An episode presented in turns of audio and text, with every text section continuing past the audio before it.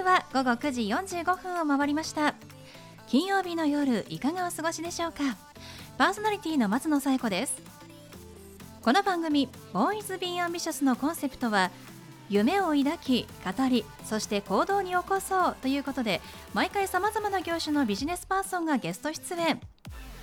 どんなビジネスをされているのかどうして始めたのかその思いを語っていただくそんな番組です。さあそして私と一緒に番組をお届けするのは柴田法務会計事務所の柴田純一先生です。先生よろしくお願いします。よろしくお願いします。さあもう間もなくクリスマスを迎えますけれども、はい、柴田先生今からこう準備されてることとかありますか？いや今からはね心の準備だけでございます。そうなんですね。いやあの去年もお話ししたかもしれないですけれども私、はい、クリスマスにあのケンタッキーのバーレルを食べるのが本当に楽しみでして1 年に1回楽しみでバーレルの早割。り、はい3年前の失敗を経験にちゃんと早割のうちに予約をしておこうと思いまして。はい。その早割があの今年はあの12日までみたいなのでもうね済ませました、はい、終わりました。はい。ということでもうあとは当日は迎えるだけなのでぜひねあのバーレルどうしようかなとか迷ってらっしゃる方、はい、もう絶対ですねあの当日買えないことが多いので早めの予約をお勧めしております。そうですね。時間を味方にしましょう 皆さん。そうなんです。あと2週間あるわとか思ってると、はい、本当にあっという間ですからね、はい、プレゼントも早めに用意しておこうかなと思っております、はい、皆さんも早め早めでね。ぜひね楽しいクリスマスを迎えてほしいなと思いますね。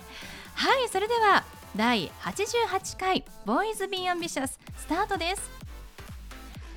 この番組は遺言相続専門の行政書士柴田法務会計事務所の提供でお送りしますそれでは先生今夜のゲストのご紹介をお願いします。はい今夜のゲストは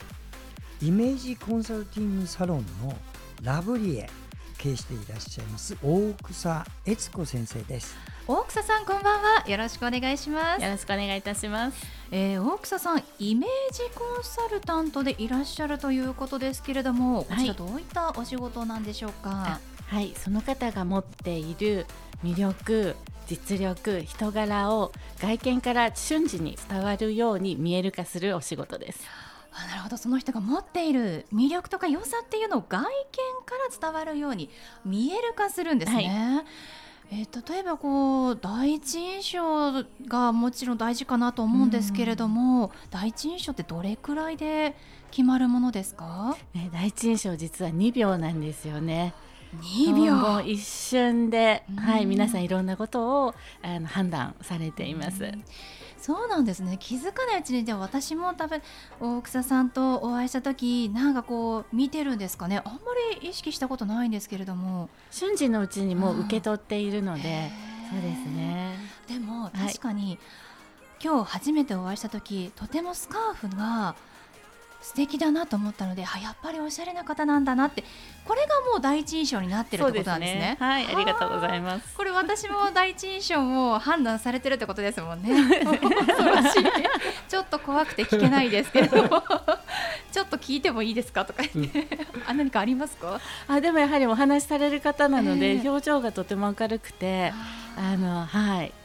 ったです、はい、第一印象がわずか2秒で決まってしまうということでその外見からその人の良さを見える化するお仕事をされているとい。うことなんですね。はい、えどうしてこの大草さんはイメージコンサルティング、まあ、コンサルタントされようと思ったんですか？はい、えーとですね、私実はですね今このお仕事をしているんですが私自身も服装に注意をされたことがあるんです。そうびっくりですよね。ねそうなんです。あの大学病院時代に、えー、あのその当時、えーと、教授助教授講師っていうくらいの講師の先生だったんですけれども、とその先生にあなたが今まであのしてきたお仕事を拝見しているとその格好でお仕事はしてきてないはずですよねって言われて、はい、えっと、私その大学病院がですね家から近かったんですよね。歩いて行ける距離だったので。でしかもそこに白衣を着てしまうのでまあそれは楽な楽な 格好で行っていたんですが、はいやはりお仕事の場なので今まであなたが、まあ、秘書とかね知ってきたっていうのを先生ご存知いらしたので、その時にそのような格好はしてなかったでしょうって。だからもったいないんじゃないって言ってくださってああそうだったって思って、まあ、次から変えていったんですけれどでなぜその先生がそのことをおっしゃったかっていうとご自身がそれまでポロシャツとチノパンでいらしてたのをもう30代後半だったと思うんですけど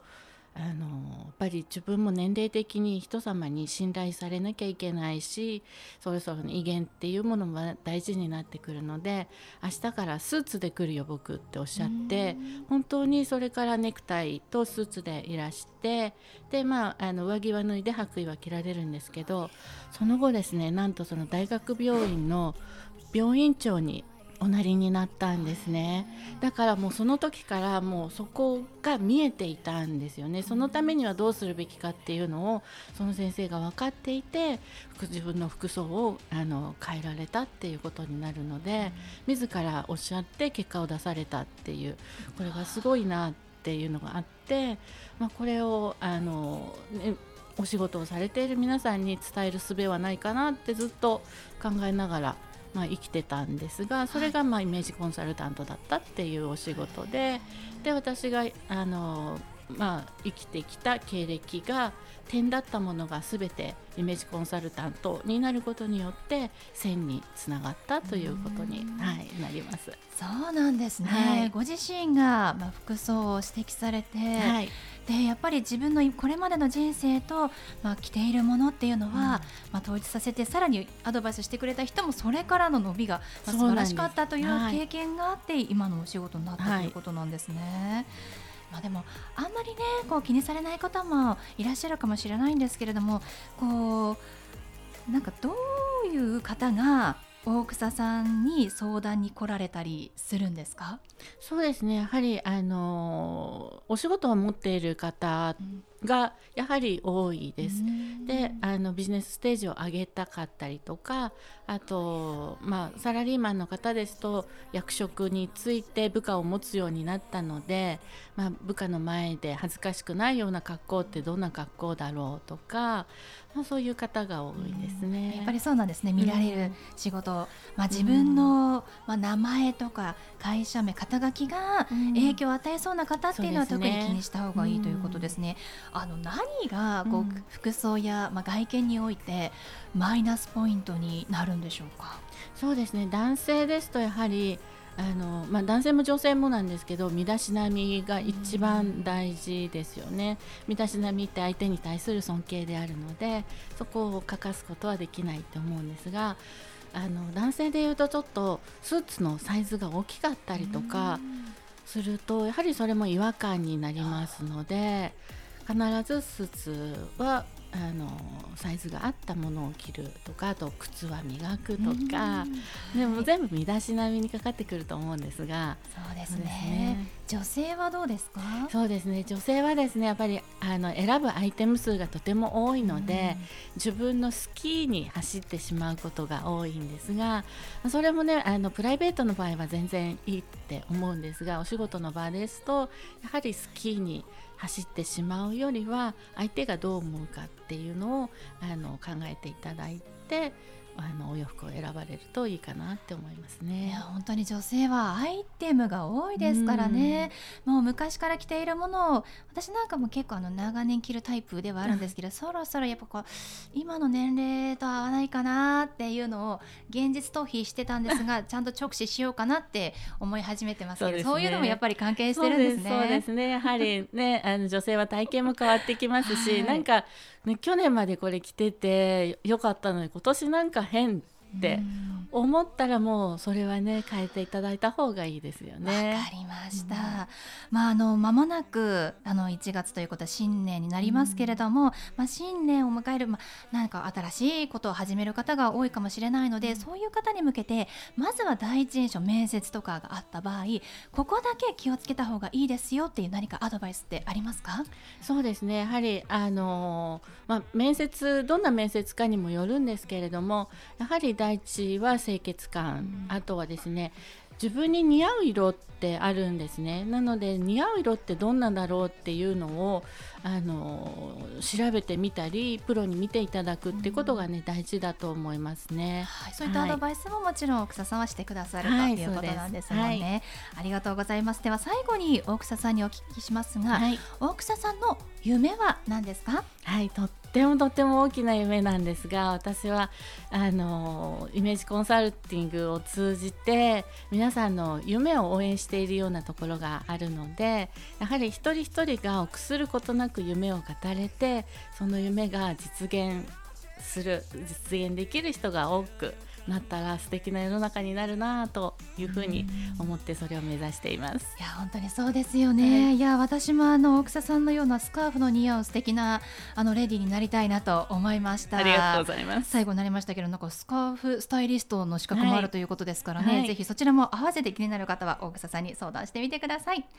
はいということで本日のゲストはイメージコンサルティングサロンラブリエの大草悦子さんでした大草さんどうもありがとうございましたありがとうございましたありがとうございました。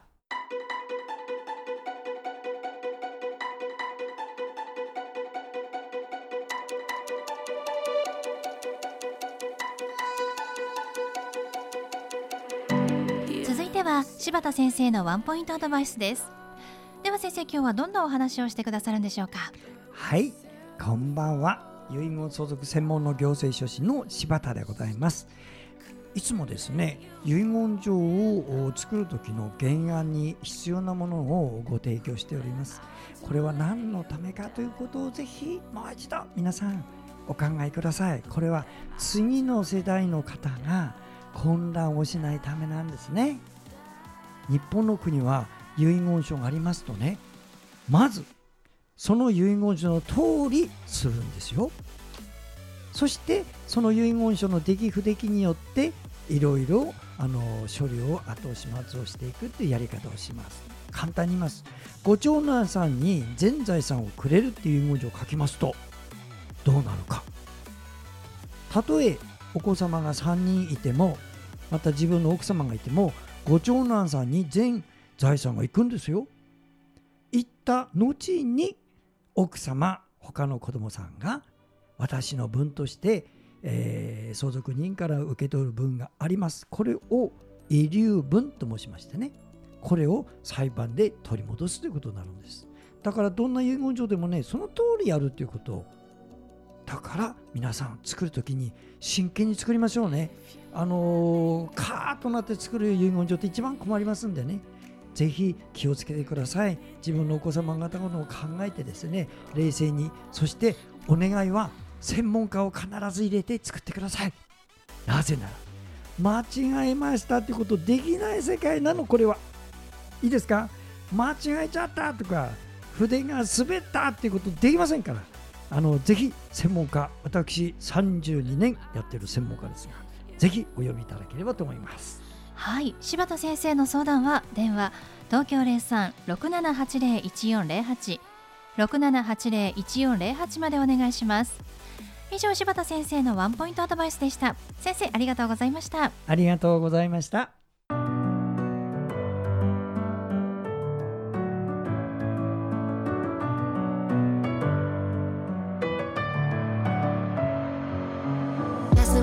ことでお送りしてきました「Boys Be Ambitious」いかがでしたでしょうか？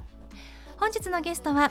イメージコンサルティングサロンラブリエの大草悦子さんでした。ぜひあの大草さんにあの私の第一印象を変えてほしいという相談ありましたらインターネットで大草さんのお名前検索してみてください。イメージコンサルタント大草悦子大きい草に悦子の悦は豊川悦司さんや市原悦子さんの悦に子供の子です。それではまた来週この時間にお会いしましょう。お相手は松野紗子と。柴田純一でした。それではさようなら。さようなら was it me?